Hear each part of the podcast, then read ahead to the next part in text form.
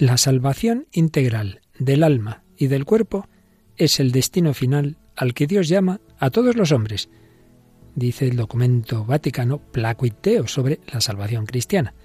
Seguimos hablando de esperanza y vida eterna. ¿Nos acompañas?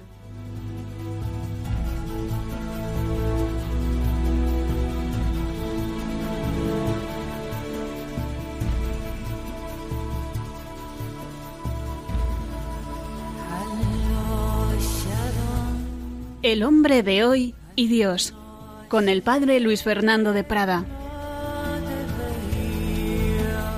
Un cordialísimo saludo mariano, muy querida familia de Radio María, porque estamos ya en el mes de María. Termina este 2 de mayo y como aquí en Madrid hemos tenido puente, Hoy solo me acompaña Paloma Niño. ¿Qué tal, Paloma? Buenas noches. Buenas noches, Padre Luis Fernando. Un saludo a todos los oyentes. Pues encantada de estar ya en el mes de María, pero impresionada también de que ya estemos en mayo, porque se pasa el tiempo. Es que la vida, pues, en cualquier momento, al juicio particular, al juicio final, es todo rapidísimo. Nada, es todo rapidito, rapidito. bueno, y para prepararse bien a esa llegada al encuentro con el Señor, nuestra querida colaboradora Mónica del Álamo dice, voy a coger un enchufe. Se ha ido a Fátima todo este puente, ¿qué te parece? Bueno, bien, me parece bien porque estará rezando por nosotros y por todos los oyentes del programa. Eso esperamos. Bueno, pues mientras nosotros ya acabando estos días, pero empezando el mes de mayo, lo cual en Radio María, por cierto, significa también que os pedimos especial ayuda, que empieza, que empieza la campaña de mayo para España y para el mundo entero con proyectos preciosos como es Radio María en Nazaret, en Tanzania, en Camerún, en fin, de eso ya hablaremos, pero vamos con el programa de hoy. Bueno, primero, como siempre, alguno de los mensajes que hemos recibido en las redes sociales. Paloma. Pues tenemos aquí seleccionados de Facebook el de Ana Edith Pérez, que nos dice gracias por este maravilloso programa que nos ayuda mucho. Belén Lamana eh, dice que está deseando escucharnos para poder acercarse a los misterios y así acompañar a otros. Muchas gracias. Y Tita García, Radio María España me encanta y la escucho día y noche. Bueno, pues muchas gracias a todas estas comunicantes tan tan animosas y animantes de nosotros, ¿verdad? Pues también nosotros, claro que sí, aprendemos mucho porque, porque el pensar estas cosas, el leer a los grandes autores que aquí traemos, el relacionar todo esto con el cine, con la música, nos enseña un montón. Y de hecho, hoy hemos aprendido, preparando este programa, ya la conocíamos, ya la hemos citado en otras ocasiones, de una santa africana que fue una esclava y que luego pues, pues, pues se hizo cristiana y llegó a ser religiosa. Y ahora con estos datos ya casi todo el mundo sabe de quién estamos hablando. Sí, pues es Santa Josefina Vaquita y que además también se hizo conocida por una película con el mismo nombre, Vaquita, de la que también hablaremos. Así es. Y fíjate, yo empecé a, a conocerla, bueno, en primer lugar, porque su beatificación fue el mismo día de la beatificación de José María Escribá de Balaguer. Estaba yo entonces en Roma asistí a esa, esa ceremonia de beatificación, pero luego porque en la encíclica Espesalvi, la encíclica sobre la esperanza, que tanto estamos usando en estos programas, pues eh, eh, todo el número 3 Mm, tiene un, realmente unos párrafos preciosos, Benedicto es que yo creo que en parte al menos ya los hemos leído en este programa, pero yo creo que vale la pena volverlos a releer. Sí, que estaba yo pensando que también la conocí yo al leer Espesalvi. ¿Ah, sí? Sí, leí la, esta encíclica muy rápidamente cuando la sacó el Papa Benedicto XVI, ah. me gustó mucho, y entonces es verdad que especialmente me tocó esta experiencia de Santa Josefina Vaquita. Pues hemos profundizado un poquito en su vida, nos hemos visto esa película en Italia, ya lo hemos dicho muchas veces, hacen muchas películas religiosas muy buenas, eh, muchas veces son largas para televisión, de hecho esta está en dos partes, pero hemos sacado algunas escenas, yo creo que, que vale, vale mucho la pena. Y como siempre también traemos música. Bueno, hay un cantante moderno que hemos traído muchas veces, pero parece ser que hay un cierto giro en su música que responde a un giro en su vida. Sí, mucha gente lo habrá notado seguramente si siguen a Melendi, que ha tenido un cambio muy importante en su música. De hecho, hay mucha gente que le gustaba la música antigua que ya no le gusta tanto la moderna. Y viceversa. Y viceversa, casi más viceversa. Y bueno, pues responde a un cambio personal y también parece ser pues que últimamente ha comentado que ha vuelto a su fe cristiana. Bueno, pues estamos todos de camino hacia el encuentro con Cristo y como vimos el año pasado, uy, el año pasado, en la semana pasada, en el programa pasado con San Ignacio de Loyola, hubo un cambio en su vida como en tantos conversos y lo importante es que pues la etapa fundamental de, de su vida fue hacia, fue hacia el Señor, fue peregrino de Cristo. Y eso es lo importante, se arrepintió de todos sus pecados y precisamente nos trae una canción que se llama algo así. Sí, pues se llama El Arrepentido, que es eh, una de las principales canciones de su último disco. El Arrepentido. Todos llamados a orientar nuestra vida, a arrepentirnos de lo que hemos hecho mal, porque lo importante es que lleguemos a la meta, a la vida eterna, al encuentro con Jesucristo. Bienvenidos a este programa, a esta nueva edición del Hombre de hoy y Dios.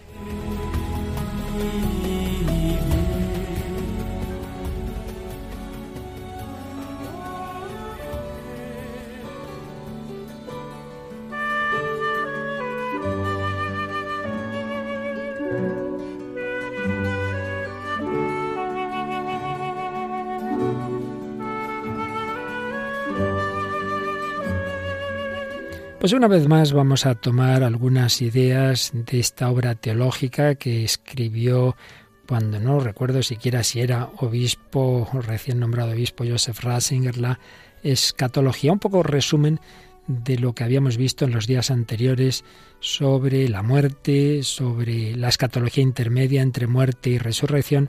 Él mismo, como buen profesor y escritor de, de obras de síntesis, resume lo que ha expuesto antes y que aquí en parte hemos tratado. La comprensión cristiana de la inmortalidad forma parte del concepto de Dios y por ello tiene carácter dialógico o dialogal. Esto es muy importante. Lo vimos con aquella escena de la zarza ardiente que cita Jesús en su discusión con los saduceos. No dice el Señor yo soy el Dios de Abraham, de Isaac, de Jacob. O sea que Dios, en su definición, mete nombres de personas humanas. Por eso decía aquí Ratzinger que la inmortalidad, esas personas, Abraham, Isaac y Jacob, están vivas porque de alguna manera forman parte del concepto de Dios. Y por eso la inmortalidad tiene un carácter dialogal. Somos inmortales por nuestra relación con Dios, puesto que Dios es el Dios de los vivos y llama por su nombre a su criatura el hombre, esta criatura no puede sucumbir. Pues bien, ese acto de asunción del hombre por parte de Dios en su propia vida tomó carne, por así decir, en Jesucristo. Ya no es algo, digamos, como un poco etéreo, ese Dios que hablaba en el Antiguo Testamento. No, no, no, se ha hecho carne. Cristo es el árbol de la vida, de quien el hombre recibe el pan de la inmortalidad. Por eso, la vida eterna no se explica por el poder de cada uno, lo veíamos al final del programa último, y por el poder eh, lo que hace, haga uno, sino por el estar relacionado. Una relación que se basa en lo que llamamos alma, una realidad constitutiva del hombre. Por supuesto, Dios es el que es en sí mismo eterno, inmortal, pero también en él hay relación, porque Dios es amor trinitario. Dios mismo no es un átomo, sino relación, porque es amor y en consecuencia es vida. Debido a ello, también la mutua referencia del amor humano, el amor entre hombre y mujer, que tanto usa la escritura como ejemplo del amor de Dios, el amor matrimonial, posee una aureola del misterio de la eternidad. Uno quisiera que ese amor no acabara nunca, que fuera para siempre. La relación hace inmortal. La apertura, no la cerrazón. Segundo punto de este resumen. De la fe en la creación se desprende el carácter de totalidad de la esperanza cristiana. ¿Qué quiere esto decir? Pues lo que, lo que se salva, lo que está llamado a salvarse es el hombre entero, la realidad total de la persona, totalidad y unidad de la persona, que se manifiesta en nuestra vida corporal. Recordemos aquella palabra de Jesús en Mateo 10:30, los cabellos de la cabeza están todos contados. Esto no significa que no haya nada caduco en el hombre, pues ya sabemos que nuestro cuerpo se va desgastando, pero sí quiere decir que precisamente en la superación de lo caduco es donde adquiere concreción lo permanente. La materia como tal no puede ser el factor de permanencia en el hombre, pues ya lo sabemos que incluso durante la vida terrena se encuentra en continua mutación. Las células no son las de hace unos años. En este sentido, insiste Ratzinger, es insoslayable una dualidad, no es lo mismo que dualismo, una dualidad que distingue lo constante de lo variable. Por esta razón resulta irrenunciable la distinción entre alma y cuerpo. Pero esta dualidad, como vimos el último día, ha sido concebida de modo cada vez más consecuente en la tradición cristiana, terminando en Santo Tomás de Aquino y el Concilio de Bien. De manera que no conservan nada de dualismo, ese dualismo del que se acusa la filosofía griega, sino que manifiesta precisamente la dignidad y unidad del hombre. Incluso en el progresivo desgaste del cuerpo, es el hombre en su unidad, todo el hombre, el que camina hacia la eternidad, madurando como criatura de Dios en la vida corporal, en orden a ver el rostro de Dios. Y tercer punto del resumen. Dentro de la idea cristiana de eternidad hay que situar el factor de relación humana.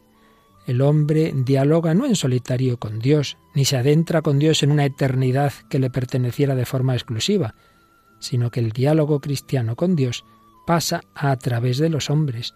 Ese diálogo atraviesa la historia en la que Dios habla con los hombres. Acontece en el nosotros de los hijos de Dios. Ese diálogo se da en el cuerpo de Cristo, en la comunión con el Hijo.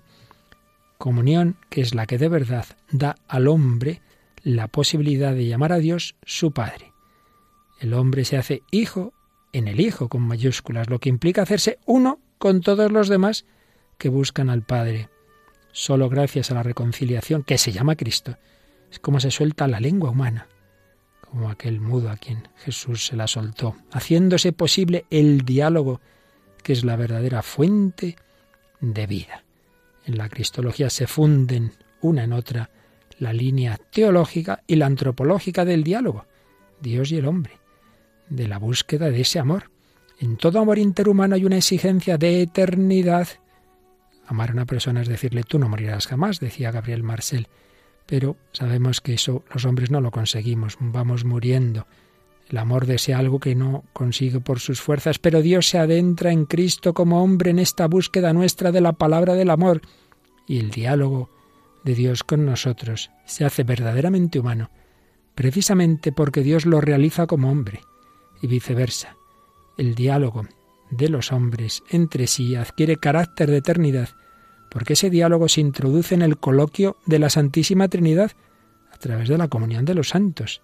Por eso la vida eterna no aísla al hombre, sino que lo saca del aislamiento, llevándolo a la verdadera unidad con sus hermanos y con toda la creación. Por eso la vida eterna, que empieza ya aquí, por la vida de la gracia no es un solipsismo Jesús y yo, sino que me introduce en la iglesia, me abre a todo el mundo, a la humanidad, hizo al mundo entero.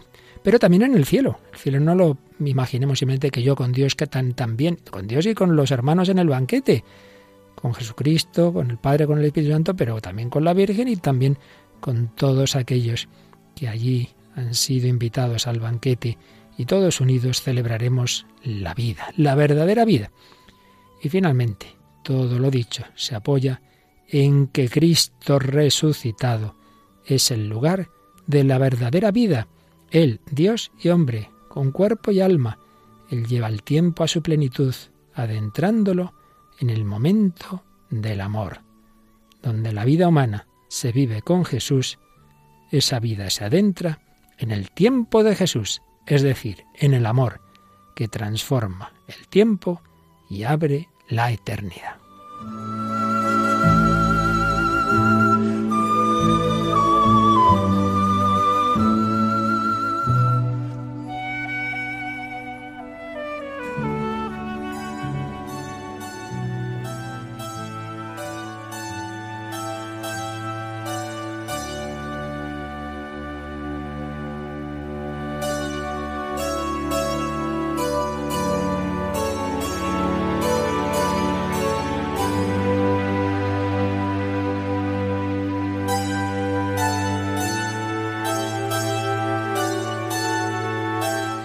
Pues aquí seguimos en Radio María, en El Hombre de Dios. Paloma Niño y un servidor, Padre Luis Fernando de Prada, hablando de la esperanza, hablando del más allá. Llevamos ya varios programas con esta parte de nuestro programa, la esperanza cristiana y concretamente la esperanza más allá de la muerte.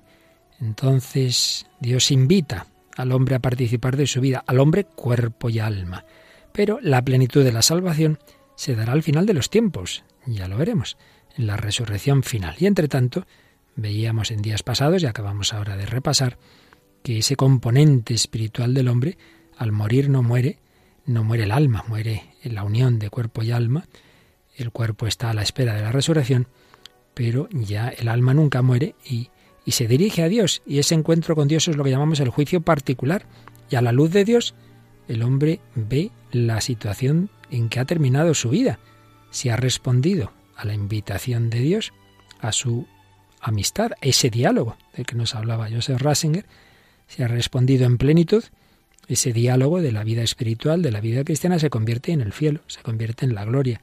Si ha respondido, pero no del todo, todavía hay que preparar esa alma para que pueda recibir la visión de Dios, pues se purifica en el purgatorio. Y si hasta el final ha rechazado la salvación, el amor de Dios, ese diálogo de amor, ese matrimonio con el que se ejemplifica aquella relación a la que Dios nos llama, pues Dios no obliga a nadie a casarse con él. Si se rechaza eso es lo que llamamos el infierno. En cualquier caso, el hombre está llamado a una salvación de todo su ser. Por eso el documento de la Congregación para la Doctrina de la Fe, Placuit Deo, pues insiste en esa salvación integral. Dice así el número 15. La salvación del hombre se realizará solamente cuando, después de haber conquistado al último enemigo, la muerte, participaremos plenamente en la gloria de Jesús resucitado, que llevará a plenitud nuestra relación con Dios, con los hermanos y con toda la creación. Fijaos, hasta entonces la salvación no es total. Hasta entonces, en todo caso, se salva solo el alma, pero todavía no no la dimensión corporal ni, ni la plenitud del cuerpo místico de Cristo, sino que hay que esperar a esa victoria final sobre la muerte. Pero entonces participaremos plenamente en la gloria de Jesús resucitado. Siempre todo depende de esa resurrección de Cristo. Y esa participación de Cristo resucitado llevará a plenitud tres relaciones, ha dicho aquí este documento. Nuestra relación con Dios, con los hermanos y con toda la creación con Dios, la principal relación de la cual dependen las demás, con los hermanos, porque si amas a Dios, si amemos a Dios, amemos a los hermanos, son dos dimensiones intimísimamente unidas, y con toda la creación, porque fijaos qué bonito, el mundo que Dios ha creado, la materia, de alguna manera va a perdurar, puesto que está integrada en nuestro cuerpo, en el cuerpo de Cristo, en el cuerpo de María, en el cuerpo de los resucitados, y no sabemos, porque aquí hay cierta oscuridad en la revelación, ¿qué más? Porque cuando se habla de cielos nuevos y tierra nueva, ¿cómo será ese cielo? Hay una dimensión material, un tipo de materia en otra sección, mm, ahí ya son elucubraciones, pero lo que está claro es que, que todo lo que Dios ha creado de alguna manera pervive, porque también la materia quedará integrada, ya está integrada en el cuerpo de Cristo, de María, y estará integrada en la de los santos. Sigue diciendo Placuit Deo. La salvación integral del alma y del cuerpo es el destino final al que Dios llama a todos los hombres. Y dice estas bellas palabras finales, fundados en la fe, sostenidos por la esperanza, trabajando en la caridad, siguiendo el ejemplo de María, la Madre del Salvador y la primera de los salvados, estamos seguros de que, y viene una cita de San Pablo en Filipenses 3, seguros de que somos ciudadanos del cielo y esperamos ardientemente que venga de allí como Salvador el Señor Jesucristo. Él transformará nuestro pobre cuerpo mortal, haciéndolo semejante a su cuerpo glorioso, con el poder que tiene para poner todas las cosas bajo su dominio. Pues este es el sentido de nuestra vida, ir caminando al encuentro del Señor. Hay quien pues puede caminar más de 90 años y hay quien muere nada más nacer o muy pequeñito o, lamentablemente en un aborto natural o provocado. Bueno, los misterios de los planes de Dios sobre cada uno, pero lo importante no es el viaje, ha sido más cómodo, más incómodo, más corto, más largo, lo importante es llegar al destino. El destino es el encuentro con Dios. Y entre tanto que nuestra vida tenga sentido. ¿Yo qué hago aquí? Pues hijo, vas peregrinando, estamos de paso hacia la patria, pero cuando uno no lo sabe, pues vive sin, sin ese sentido, muchas veces en el vacío, o sustituye la fe y la esperanza cristiana, como vimos en otro bloque de nuestro programa, por las ideologías modernas o contemporáneas que hacen es poner la esperanza en, en realidades inmanentes, en, en ídolos falsos, ídolos que al final decepcionan porque nunca llenan el corazón del hombre. Lo importante es encontrar el camino. Cristo es el camino, la verdad y la vida, y a través del camino llegar a la vida eterna. Bueno, Paloma, pues en ese encontrar el camino hemos hablado en estos programas de muchas personas, de muchos testimonios, hemos hablado de, de santos conversos y bueno, en ese diálogo con la cultura contemporánea, hoy traemos a un cantante de estos últimos años muy conocido y que parece que en su vida, no sabemos hasta qué punto, pero sí parece claro que ha habido un cambio y al menos un acercamiento a la fe cristiana. Sí, hablamos de Melendi que bueno pues hace poquito no que ha dicho esas palabras he recuperado la, la fe cristiana en uno de sus discos el disco ahora que bueno, pues tiene algunas canciones, como él dice, que arrasan porque van dirigidos a una audiencia más global, es un poco más latino que otra, otro tipo de, canciones que ha hecho, pues es verdad que es de los artistas que más entradas vende para sus conciertos y demás, y él dice que me quieren y me odian por igual, pero que cree que es porque han visto la honestidad de cuando ha tenido una juventud rebelde y lo ha cantado, pero cuando se ha ido dando cuenta de las cosas y también lo, lo está cantando, ¿no? Entonces dice que todos saben más o menos por lo que ha pasado y se identifican muchas personas con el proceso y que ahora mismo tiene muchas canciones de las antiguas que no las vuelve a cantar, no las respeta, no piensa ya de esa manera y no se identifica para nada como, como ellas. Dicen, forman parte de mí, porque es así, pero no, no me identifico con ellas.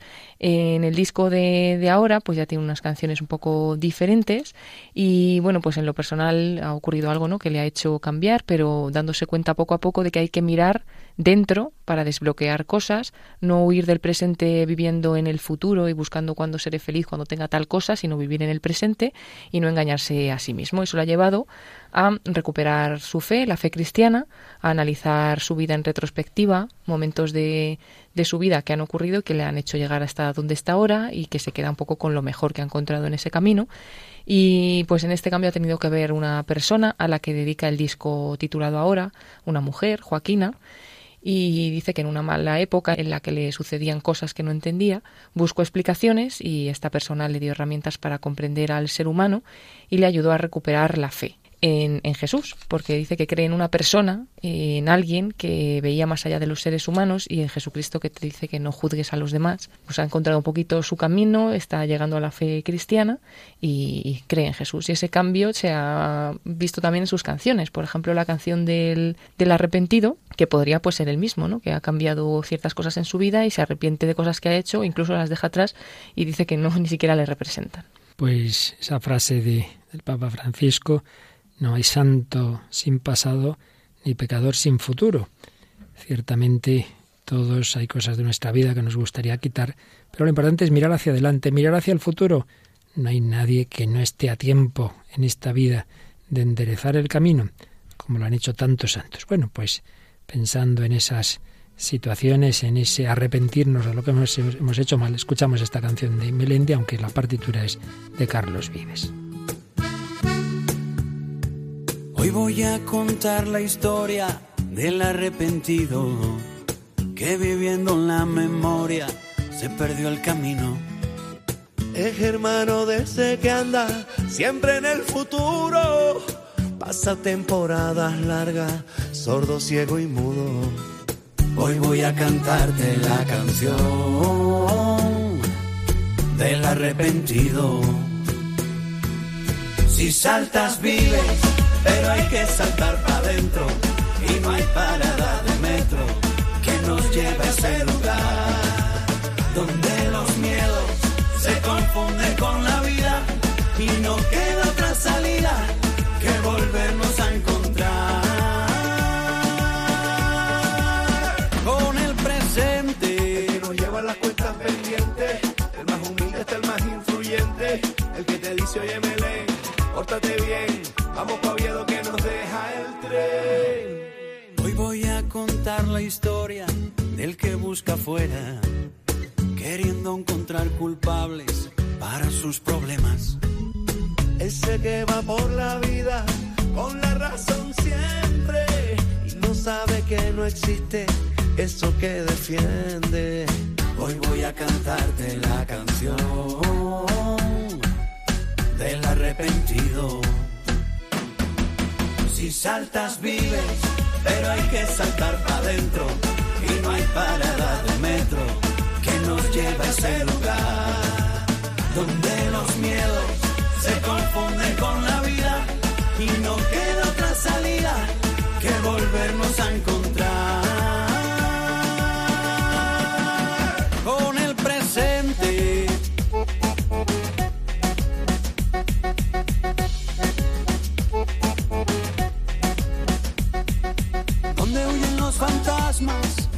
Ahogan las supersticiones. Donde todo el mundo baila al ritmo de los corazones.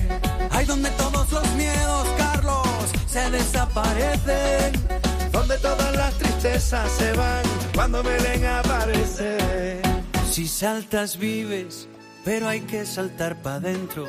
Y no hay parada de metro que nos lleva a ese lugar. Donde los miedos se confunden con la y no queda otra salida que volvernos a encontrar. Despierta, con cada segundo que pasa se cierra una puerta. En cada mirada perdida se muere un paisaje.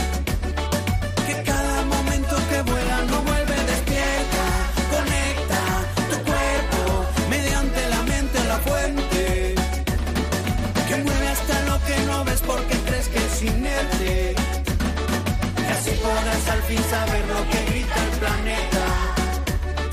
Ya llegó la hora de que miremos dentro despierta. El arrepentido, canción de Ramón Melendi, que expresa una trayectoria vital, un cambio en su vida.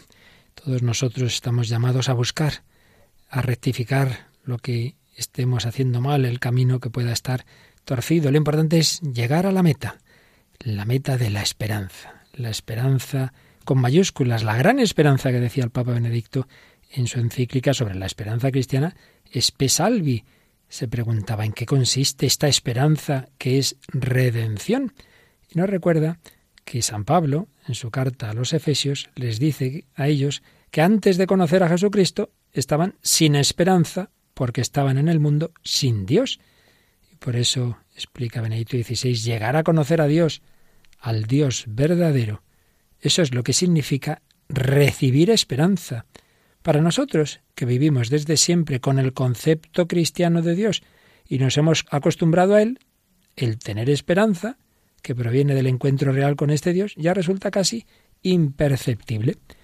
En cambio, en los conversos, pues se nota mucho más ese, ese cambio, esa transformación. Bueno, pues antes de seguir con esta doctrina tan, tan profunda y tan bella, pues vamos a ver a una persona que en unas situaciones muy difíciles, desde luego, no conocía nada del Dios amor, del Dios cristiano en absoluto, y que lo descubrió a través de esas mismas circunstancias dolorosas. Hablamos de una santa canonizada recientemente, Santa Josefina Vaquita. Pues vamos a hablar de ella y también utilizaremos algunos cortes, como decíamos al comienzo del programa, de la película con el mismo nombre, el nombre de Vaquita. Y bueno, no se conocen primero datos exactos sobre su vida. Podría ser del pueblo de Olgosa en Darfur em, y podría haber sido el año de su nacimiento en 1869. Creció junto con sus padres, tres hermanos y dos hermanas, una de ellas su gemela. Y bueno, cuando era pequeña la captura de su hermana por unos negreros que llegaron al pueblo marcó mucho el resto de, la vida de Vaquita, que después en su biografía escribiría Recuerdo cuánto lloró mamá aquel día y cuánto lloramos todos. En su biografía cuenta también de la siguiente manera el día que, que, la secuestraron a ella. Cuando aproximadamente tenía nueve años, paseaba con una amiga por el campo y vimos de pronto aparecer a dos extranjeros, de los cuales uno le dijo a mi amiga Deja a la niña pequeña que vaya al bosque para buscarme alguna fruta, mientras tú puedes continuar tu camino y te alcanzaremos dentro de poco. El objetivo de ellos era capturarme, por lo que tenían que alejar a mi amiga para que no pudiera dar la alarma. Sin sospechar nada, obedecí, como siempre hacía. Cuando estaba en el bosque me percaté que esas dos personas estaban detrás de mí y fue cuando uno de ellos me agarró fuertemente y el otro sacó un cuchillo con el cual me amenazó diciéndome si gritas morirás, síguenos.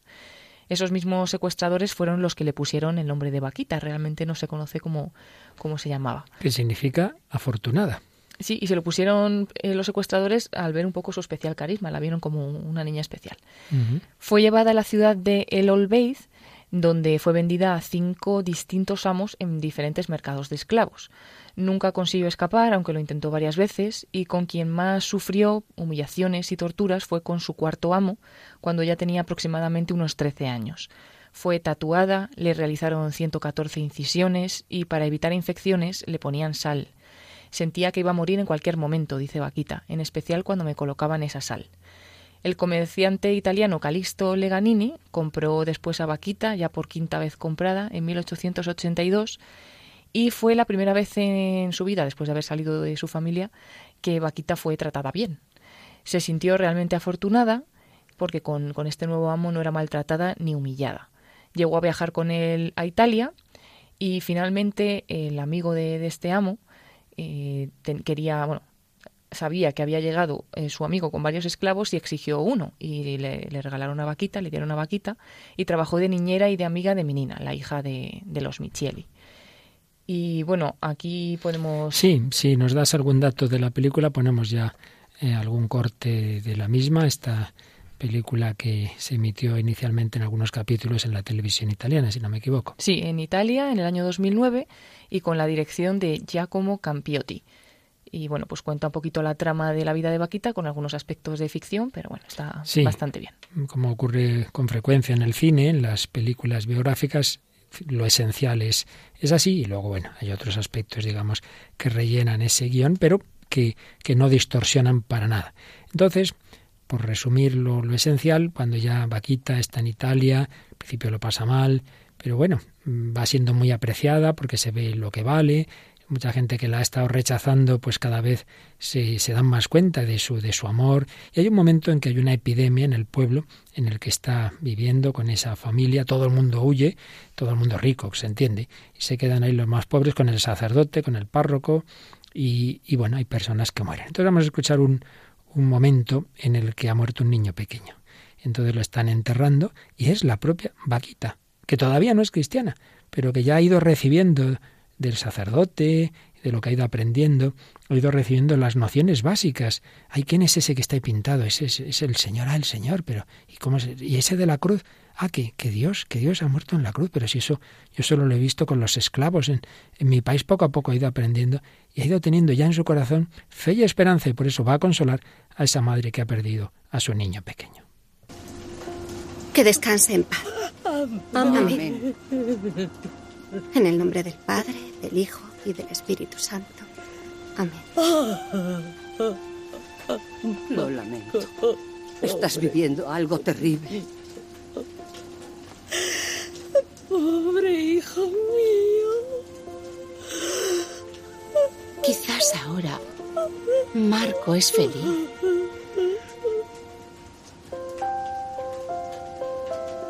De verdad. Yo creo que sí. Que está en el cielo, entre los brazos del Padre.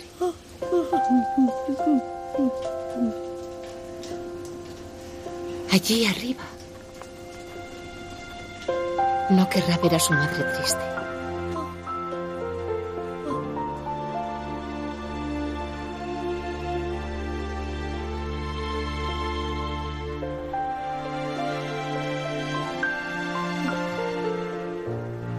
El sol siempre sale, aunque a veces lo escondan las nubes. El sol siempre sale, aunque a veces lo escondan las nubes. No sé si te acuerdas, Paloma, que casi la misma frase aparece en otra película que hemos traído aquí, Incondicional. El amor incondicional, también basado en una historia real de un chico de color en Estados Unidos y que lo ha pasado muy mal y conoce a esa chica que escribe cuentos y dice eso, el sol siempre sale aunque a veces lo escondan las nubes. Bueno, es impresionante que esta mujer que aún no era ni cristiana, cómo consuela a esa madre que era cristiana. Y sobre todo también como ella que había sufrido tanto, ¿no? Mm. Quizás por eso, pues tenía como esa sensibilidad de poder a los, consolar a los demás, pero, pero realmente te impacta, ¿no? Porque dices, ella ha pasado una vida de sufrimiento y a la hora de ver sufrir a alguien es capaz de, de consolar y bueno, no sé, debía de estar como muy unida a Dios aún sin saberlo, porque, bueno, es lo que le hace decir eso, ¿no? Y le dice, tu hijo es feliz y no querrá ver a su madre llorar. Creo que es muy verdadero Y lo que nos decía Papa Benito XVI, los que estamos acostumbrados, pues bueno, normal, pero esta mujer dice, pero hombre, que no hay que llorar tanto, si, si estamos llamados al cielo, pues, pues tu hijo ya ha llegado, se, se, ha evitado muchas cosas que otras hemos tenido que vivir, ¿verdad? Síguenos contando qué pasa después, porque de ahí, pues por una serie de avatares, se va a una ciudad italiana donde conoce unas religiosas. Sí, porque bueno, estaba con esta familia Micheli, ¿no? Los últimos que, que la tenían eh, y era un poquito niñera, sobre todo de la hija, y ellos Sí, se ya marchan no era, a... ya en Italia ya no era esclava, sino criada. Y ellos se mar- se- esta familia se marcha a Joaquín, pero ella decide queda- quedarse en Italia y se queda con la hija de ellos y se van pues al Instituto de las Hermanas de la Caridad, eh, la niña pues a ser ahí acogida y ella también pues a ayudar un poco con, con los niños. Y allí en el instituto es cuando también Paquita conoció más al Dios de los cristianos, eh, fue allí donde ella pues se dio cuenta de que Dios había permanecido siempre en su corazón y le había dado fuerzas para poder soportar la esclavitud y todo lo que había viviendo, aunque en ese momento todavía no lo conocía o no sabía quién era. Y recibió el bautismo, la primera comunión y la confirmación, las tres cosas al mismo tiempo, el 9 de enero de 1890 por el cardenal de Venecia. Ni más ni menos. Claro, es que estaba yo dudando la ciudad, esa Venecia, en efecto, donde se va, donde está en esa casa ayudando a esas religiosas con esas niñas allí acogidas y donde lo que ya había empezado a tener antes en el pueblo de una catequesis básica, pues se va profundizando y la lleva a recibir los sacramentos de la iniciación. No nos olvidemos que a través del bautismo se entra en la vida eterna. Dice el sacerdote a los padres, ¿qué pedís para este niño? La vida eterna. ¿O qué pides para ti si eres un adulto? La vida eterna. La vida eterna es tener a Dios en el corazón, que luego, tras la muerte, pues lo que hemos estado viendo estos días ya se consuma y es esa visión cara a cara. Cuando uno mm, se convierte y se bautiza de adulto, normalmente se reciben los tres sacramentos de la iniciación cristiana en la misma ceremonia. Por eso recibió bautismo, confirmación y Eucaristía. Vamos a escuchar eh, cómo recoge esa película, ese momento impresionante de entrar a ser hija de Dios por el bautismo.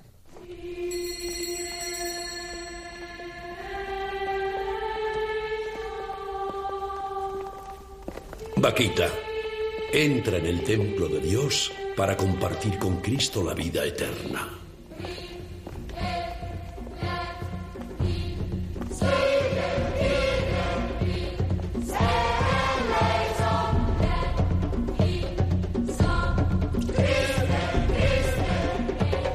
Josefina Margarita Afortunada, yo te bautizo en el nombre del Padre, del Hijo y del Espíritu Santo.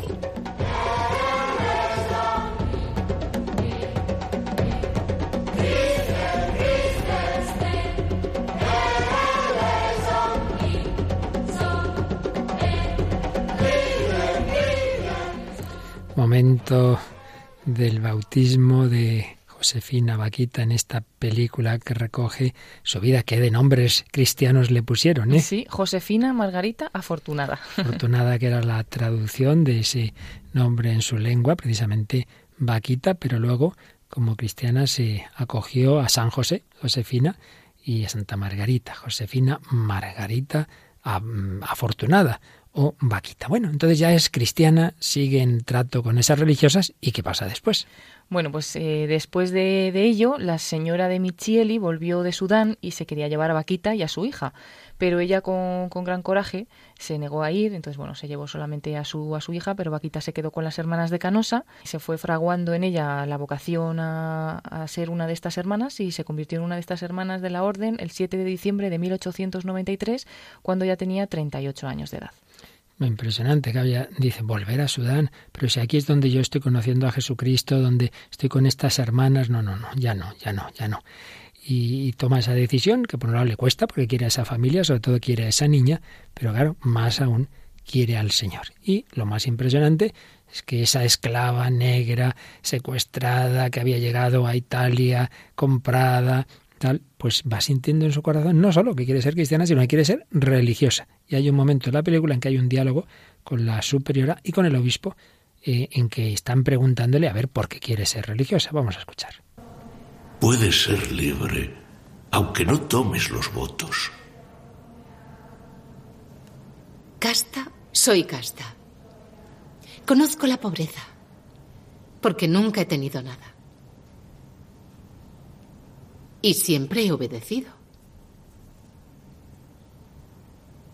¿Por qué no puedo obedecer a quien me ha dado todo lo que tengo? Vaquita. ¿Qué significa? Afortunada. ¿Y piensas que ese nombre es justo para ti? Sí. Yo soy feliz. ¿Qué es la felicidad para ti, Vaquita? El amor de Dios, que me ha acompañado siempre de una forma misteriosa, incluso cuando no lo sabía. Toda la vida ha estado a mi lado. He oído decir que has sufrido muchas humillaciones, que has sido raptada, torturada. Si me encontrara a esas personas, me arrodillaría y les besaría las manos. Porque de no haber sido por ellas, ahora no sería cristiana. Estoy segura de que no sabían que estaban haciendo daño. Era lo normal para ellos. Bueno, menuda meditación nos ha dado Josefina Vaquita a través del cine, ¿no te parece, Paloma? Sí, ahí parece que la está interrogando un poquito, ¿no? Para ver si es real su vocación o no será un, un, sueño o porque está bien ahí. A ver si así es para eso, para tener una vida más cómoda y tal. Y para nada, vamos, que le, le contesta muy claramente que realmente siempre ha sido obediente, ¿no? Siempre ha sido casta y siempre ha sido pobre, que por qué no lo va a hacer ahora y lo va a entregar todo, ¿no? Por el que siempre la ha amado y la ha querido y no por toda esa gente que le ha tratado fatal, mm. pues ahora lo hacía de verdad con corazón. Y luego al final cuando termina diciendo esas palabras, ¿no? Si me encontrara a los que me secuestraron les daría las gracias, porque sin ellos no sería cristiana. O sea que valora muchísimo más, eh, aunque le hayan tenido que pasar todas esas cosas en el camino, el, estar en ese momento donde está, ¿no? En, con Dios y en, y en, el convento. Qué distinto a lo que nos pasa tantas veces, que nos quejamos de cualquier problema, de cualquier enfermedad, de cualquier tontería, y no valoramos, en cambio, el regalo de que desde pequeños hemos tenido fe, esperanza, amor, la Eucaristía, la libertad, el perdón. Y en cambio, al ver en contraste, dice, bueno, bueno, bueno, esto vale muchísimo más. Porque, porque entonces, bueno, sí, he sufrido, pero a través de ese sufrimiento he llegado a conocer al Dios verdadero. ¿Y qué es la felicidad? Pues el amor de Dios y luego ese perdón impresionante que da a, a todos aquellos que le han hecho sufrir. Bueno, el caso es que se hace religiosa y que pasa ya finalmente. Bueno, esto es en 1893 cuando se hace religiosa, después es trasladada a Venecia en 1902 para trabajar, limpiando, cocinando y cuidando a los más pobres. Es una santa que nunca realizó milagros ni fenómenos sobrenaturales, pero que tuvo siempre una, una reputación de ser santa. Fue siempre muy modesta, humilde, mantuvo una fe firme en su interior y cumplió siempre sus obligaciones diarias. Y una cosa que le costó mucho trabajo fue escribir su autobiografía, que se lo pidieron. La escribió en 1910, por eso se conoce bien su vida. Y luego ya en los últimos años la salud de Vaquita se fue debilitando hasta que quedó postrada en una silla de ruedas y fue un tiempo pues eh, de gran dolor y enfermedad y bueno, falleció el 8 de febrero de 1947, siendo sus últimas palabras Madonna, Madonna. Y San Juan Pablo II la canonizó el 1 de octubre del año 2000. Aunque yo creo que todo el mundo lo sabrá, pero por si acaso alguno no, Madonna, Madonna es como le llaman en italiano a la Virgen.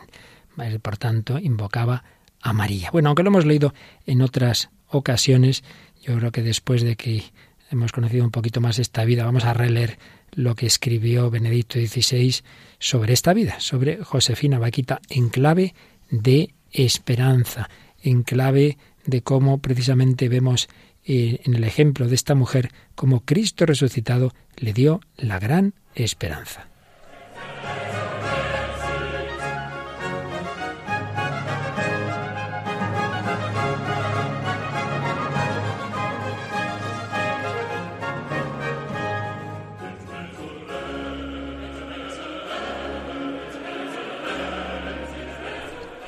Josefina Vaquita, escribía Benedicto XVI, nació aproximadamente en 1869. Ni ella misma sabía la fecha exacta en Darfur, Sudán.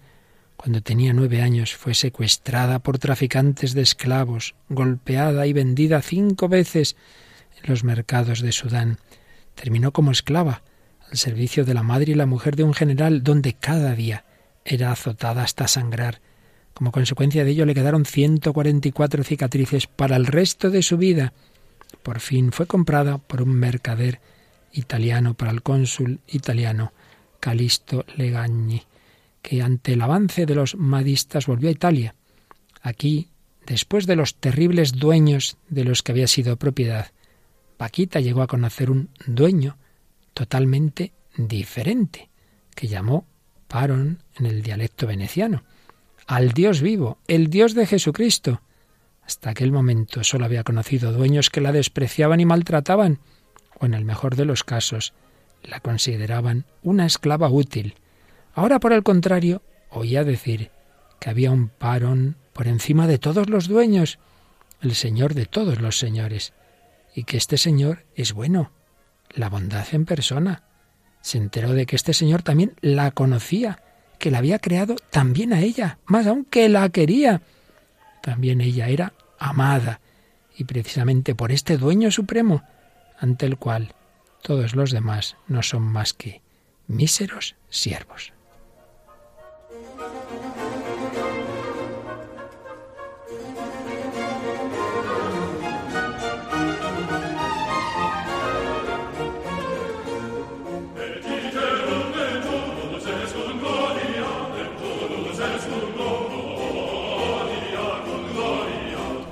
Ella era conocida y amada, ella era esperada. Incluso más, este dueño había afrontado personalmente el destino de ser maltratado y ahora la esperaba a la derecha de Dios Padre. Y en ese momento tuvo esperanza, no solo la pequeña esperanza de encontrar dueños menos crueles, sino la gran esperanza. Yo soy definitivamente amada, suceda lo que suceda, este gran amor me espera. Por eso mi vida es hermosa. A través del conocimiento de esta esperanza, ella fue redimida. Ya no se sentía esclava, sino hija libre de Dios.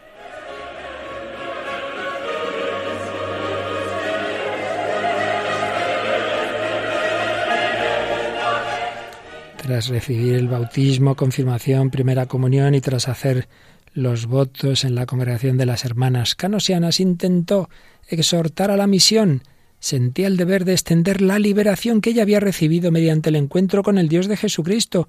La debían recibir otros, el mayor número posible de personas. La esperanza que en ella había nacido no podía guardársela para sí sola.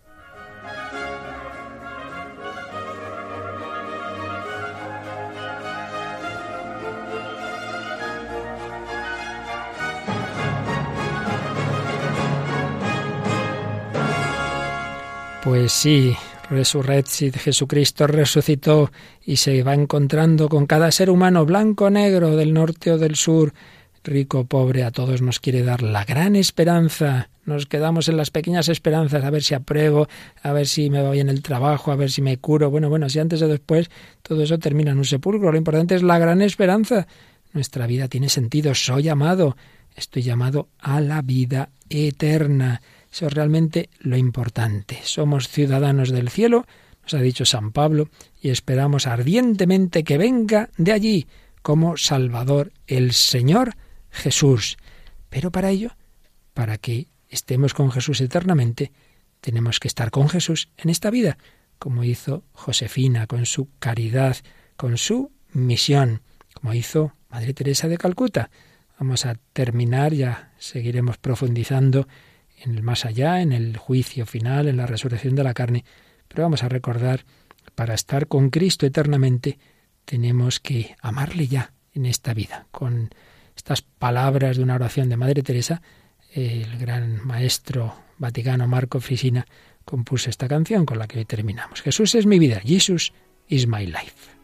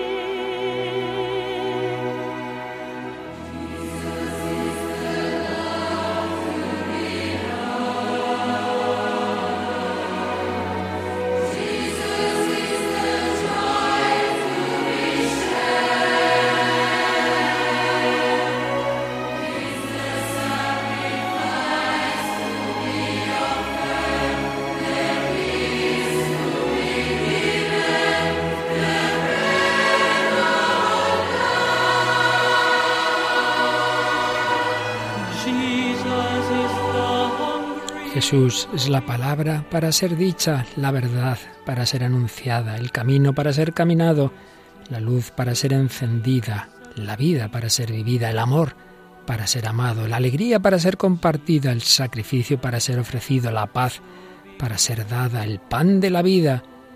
Jesús es el hambriento que alimentar, el sediento que saciar, el desnudo a ser vestido, el sin techo a ser acogido, el enfermo a ser curado, el solitario a ser amado, el ciego a conducir, el sordo con el que hablar, el cojo con el que caminar, el prisionero a ser visitado, el anciano a ser servido.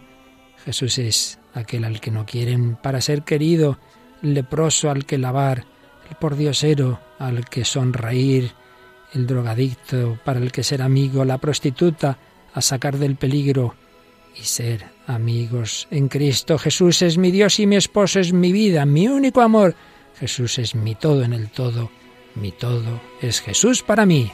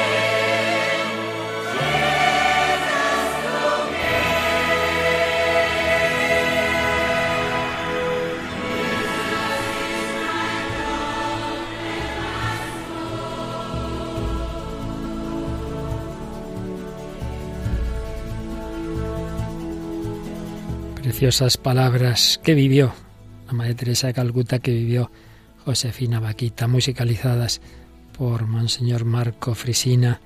Jesús es el amor, a ser amado, para estar eternamente con el amor. Y así terminamos este programa con Paloma Niño y un servidor, Padre Luis Fernández de Prada. Seguimos hablando de la esperanza, seguiremos haciéndolo, pero entramos, hemos entrado en ese mes de mayo y mañana queridísima familia de Radio María, comienza la campaña de mayo. Dos veces al año pedimos un empujón, una especial ayuda de oraciones, de voluntarios, de donativos. Pues mañana a las 8 de la mañana aquí hacemos jornada intensiva en esa primera hora de un servidor. Pues tendremos nuestro primer programa de campaña para pedir vuestra ayuda, para compartir las novedades de la radio, para contaros lo que necesitamos. Y a la semana siguiente, en Conexión Mundial, la maratón. La maratón para ayudar a que en países africanos como el de Josefina Vaquita y en otros esté presente la radio de la Virgen. Bueno, pues así terminamos. Recordamos que podéis pedir todos los programas anteriores en nuestra web radiomaria.es, también escucharlos o descargarlos del podcast y escribirnos a nuestro correo electrónico o al Facebook. Sí, el correo electrónico el hombre de hoy y Dios arroba radiomaria.es o buscándonos en Facebook por el mismo nombre del programa El hombre de hoy y Dios y ahí pues estamos esperando vuestros comentarios a las diferentes publicaciones. Y nada, si hemos hablado de ser misioneros, enseguidita, en dos o tres minutos, comienza un programa misionero de Radio María, La aventura de la fe, desde Valencia. Quedamos muy unidos en el Señor, en María, que la Virgen María nos conceda a todos un feliz mes de mayo, mes de María, mes evangelizador, desde Radio María, que el Señor y la Virgen nos bendigan. Muy buenas noches.